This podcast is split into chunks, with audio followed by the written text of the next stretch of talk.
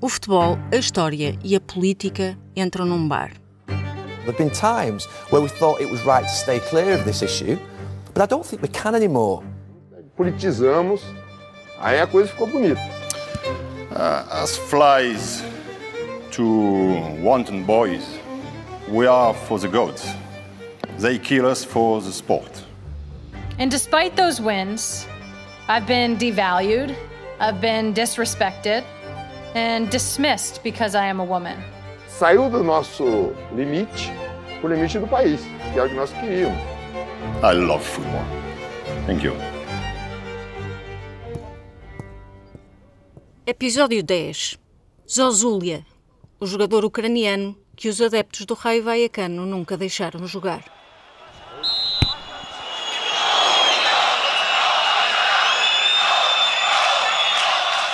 Quinze horas. Foi este o tempo que demorou a ligação contratual do futebolista ucraniano Roman Zozulia ao Raio Vallecano em 2017, transferido a título de empréstimo vindo do Real Betis. Así llegaba el jugador. Roman Zozulia. Ahí entraba en las instalaciones del Rayo Vallecano. Na era das redes sociais, em paralelo ao anúncio da transferência, começaram a surgir várias imagens de Zozulia e que, alegadamente, associavam o avançado aos movimentos neonazis ucranianos. Numa delas, o futebolista aparecia com um cascol com a imagem de Stepan Bandera, um histórico político ucraniano, um dos símbolos da extrema-direita, denominada de Organização dos Nacionalistas Ucranianos.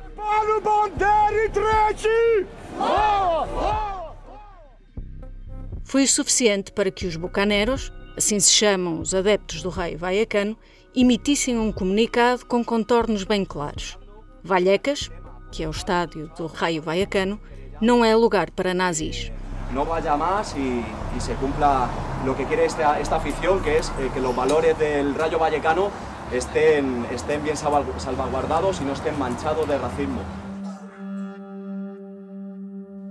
Bandera é uma figura altamente controversa no seu próprio país. Não é caso para menos. Um assumido antissemita, tanto se aliou aos nazis por considerar que estes seriam mais favoráveis a uma independência ucraniana, como foi hostilizado por estes. Na sequência da invasão nazi da União Soviética durante a Segunda Grande Guerra, Bandera não perdeu a oportunidade para declarar em 1941 a independência da Ucrânia. De pouco lhe valeu, na mesma declaração, jurar lealdade a Hitler. Foi detido pela Gestapo e mais tarde enviado para o campo de concentração de Sachsenhausen. No extrator da guerra, continuou a sua luta por uma Ucrânia independente, aliado, desta feita, ao Bloco das Nações Anti-Bolcheviques, bem como ao MI6. Em 1959, foi assassinado pelo KGB em Munique. O homicida, Stashinsky, de seu nome, foi condenado a oito anos de prisão. Em 2005, numa entrevista ao jornal Pravda, um ex-líder do KGB admitiu que o assassinato de Bandera foi um dos últimos casos em que a organização que liderou usou meios violentos para se livrar de inimigos políticos. Stepan Bandera foi figura reavivada no conflito com a Rússia, a propósito da anexação da Crimeia em 2014. Foi usado como símbolo na luta pela manutenção daquela parte da Ucrânia por movimentos infiltrados de extrema-direita nos chamados protestos Euromaidan. É nesta altura que Roman Zozulia tira uma fotografia ao lado de um cascol com a figura de Bandera. Nas redes sociais surge também uma fotografia de Zozulia junto com os paramilitares ucranianos, alinhados com os interesses nacionalistas. Poderia dar-se o caso de ambas as fotografias serem uma montagem tão própria da desinformação que craça nas redes sociais. Mas Roman explica-se. No caso do cascol com a figura de Bandera, afirma que tal acontece dada a parecença física entre ambos, tendo achado curiosa e resolvido partilhar nas suas redes sociais. No que concerne a imagem com o grupo paramilitar ucraniano, o jogador considerou que foi uma forma de mostrar a sua solidariedade para com quem estava a lutar pela Ucrânia, referindo-se a eles e citando os nossos heróis. Claro, pero, pero es que él se ha posicionado políticamente y está apoyando a, a grupos paramilitares neonazis. Talvez noutro clube as explicações de Roman Zozulia fossem uh, suficientes para acalmar os ânimos dos adeptos. Mas não no Raio Vallecano, que histórica e politicamente é um clube alinhado com a esquerda do espectro político. É a razão, afinal, pela qual são denominados de Los Franjirrojos, ou os Fitas Vermelhas. São veementemente antifascistas, antirracistas e anti-status quo. As paredes e as cercanias do campo de Vallecas estão plenas de mensagens políticas nas paredes. Bandeiras republicanas espanholas, iconografia de Che Guevara e outros símbolos socialistas. Não por acaso, o clube nasce num bairro maioritariamente constituído por pobres e imigrantes e nunca dali saiu. Pablo Iglesias, ex-líder do Podemos, nasceu neste bairro de operários, nos subúrbios de Madrid. O que aconteceu então a Roman Zozulia? O acordo com o Real Betis terminou ao fim de 15 horas. Ironias do destino, ou da Segunda Liga Espanhola, uns anos mais tarde, em 2019, o Raio Vallecano joga com o Albacete, que contava com Zozulia no seu plantel e a jogar como titular.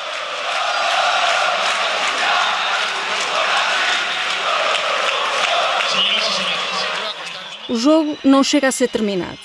Os cânticos de puta nazi, com que os bucaneiros brindaram o avançado, foram de tal magnitude que o árbitro do jogo, com a anuência de ambos os clubes, considerou não existir em condições para continuar e suspendeu o jogo.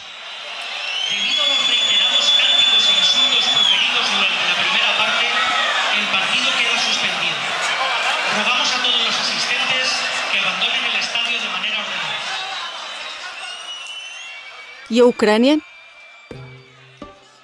O derrubo do presidente Viktor Yanukovych, considerado um aliado do Kremlin, e a anexação da Crimeia continuam a ser pontos de conflito com a Rússia.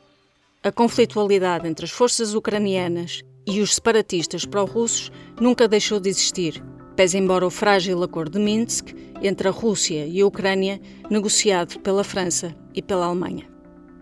No Euro 2020, nova associação entre futebol e política, com a Ucrânia e a Rússia como intervenientes. A seleção ucraniana, na sua camisola oficial, usa uma imagem com o contorno das fronteiras da Ucrânia, que incluem a Crimeia, junto com a frase Glória à Ucrânia, glória aos heróis, que serve de cântico emblemático dos ucranianos nacionalistas. Tal não deixou de ser considerado uma afronta pelo Kremlin. Já a UEFA não viu qualquer problema, exceto com a frase Glória aos heróis que considerou uma mensagem de conotação militar. Após negociações, a Ucrânia anuiu a mudança, tendo mantido a imagem da fronteira e a primeira parte da frase Glória à Ucrânia.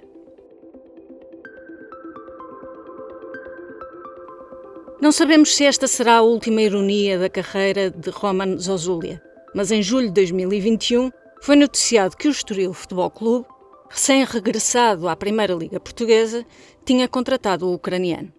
Foi sol de pouca dura. Também os adeptos do Estoril manifestaram o seu desagrado e, ao final de uns dias, o acordo com o Albacete caiu por terra. Na época 2021-2022, Zozulia, hoje com 31 anos, é jogador do Fuenlambrada, clube da cercania de Madrid, onde já agora o Vox, partido da extrema-direita espanhola, passou a ser, nas eleições municipais de 2019, a quarta força política, agora com dois vereadores. Coincidências? Ou só mais uma ironia no trajeto futebolístico de Roman Zozuli?